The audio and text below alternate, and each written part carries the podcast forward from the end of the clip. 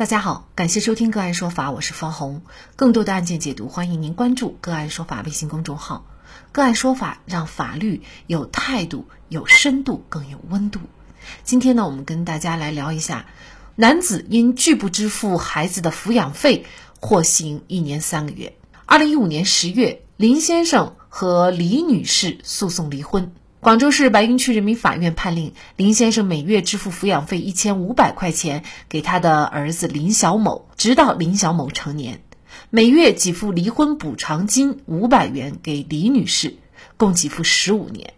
判决以后，林先生仍然长期不支付抚养费和离婚补偿金。前妻李女士两次和林先生协商调解变更支付方式和金额，并且多次向白云法院申请强制执行，都因为林先生多次故意转移财产、拒不报告财产情况等原因无法执行。期间，白云法院还以林先生没有按照通知履行生效判决所确定的义务为由，分别在二零一九年十月、二零二零年十一月对林先生拘留了十五日、十日。最终，广州市白云区人民法院判决以拒不执行判决裁定罪，判处林先生有期徒刑一年三个月。此案情介绍来自广州市中级人民法院。遭遇一方不支付抚养费，另外一方该如何维权？拒不支付抚养费，在什么情况下就会获刑？就这相关的法律问题，今天呢，我们就邀请河南通才律师事务所高级合伙人刘鹏举律师和我们一起来聊一下。刘律师您好，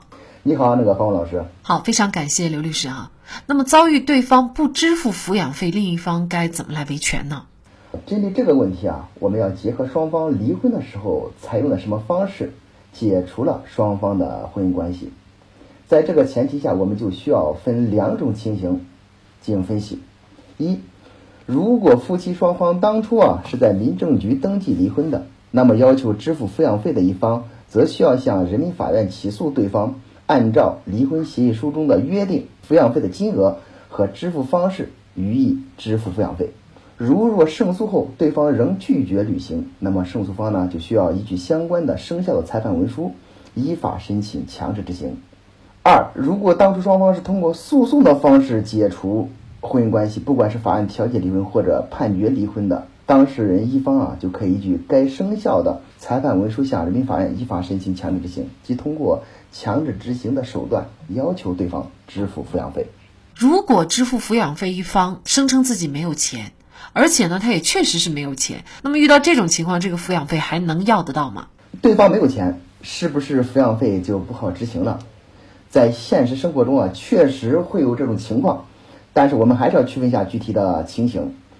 第一种情形是，就是履行义务一方没有经济收入，但是呢，他有相应的财产。在这种情形下，依据我国最高人民法院关于人民法院啊审理离婚案件、处理子女抚养问题的若干具体意见第七条的相关司法解释，第九条规定，对一方无经济收入或者下落不明，可用其财物折抵子女费抚育费。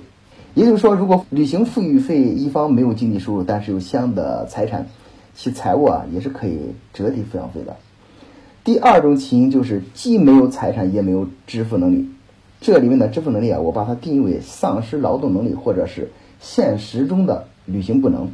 现实中啊，在离婚子女抚养费的这个给付的问题上，我们需要综合考虑以下三个方面的因素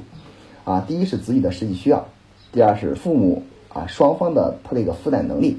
第三呢是当地的实际生活水平。同时呢，在司法实务中啊，法律规定的子女可因特殊原因要求支付超过原定数额的抚养费。有给付抚养费义务的父母啊，但是在具备以下情形时，父或母一方啊，他可以要求减少或免除支付抚养费。第一种情形是，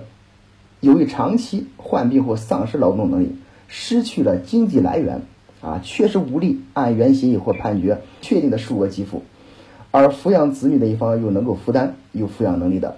第二是因犯罪被收监改造无力给付的。第三是直接抚养子女的一方再婚后，继父或继母愿意负担子女所需抚养费的一部分或全部的。在这个司法实践中啊，需要注意的是，无论是要求增加还是减少抚养费啊，在增加或减少抚养费的特殊情形消失时。对于增加抚养费的，可以要求恢复原定数额支付；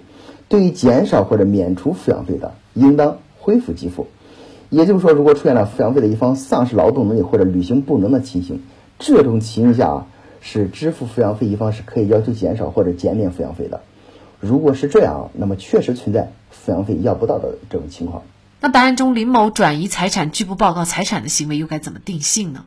回答这个问题啊，我们先看一下这个拒之罪的相关的法律依据。我们这个《中华民国刑法》二零二零修正啊第三百一十三条的法律规定，对人民法院判决裁定有能力执行而拒不执行情节严重的，处三年以下有期徒刑或者罚金。根据上述法律规定啊，我们就看到林某在执行阶段故意转移财产、隐匿财产，其主观的目的就是逃避债务，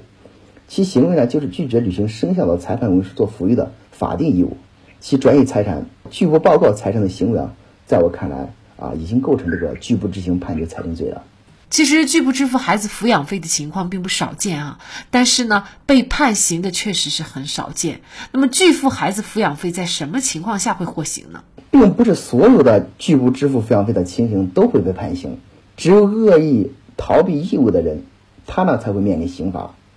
拒不执行判决裁定罪的本意是处罚有能力执行而拒不执行的执行义务人，啊，我认为啊，只要转移、隐匿财产等行为状态这个持续至民事裁判生效后，情节严重的，他仍可能构成拒不执行判决裁定罪。恶意逃避履行义务、有转移财产的行为啊，均有可能啊获刑。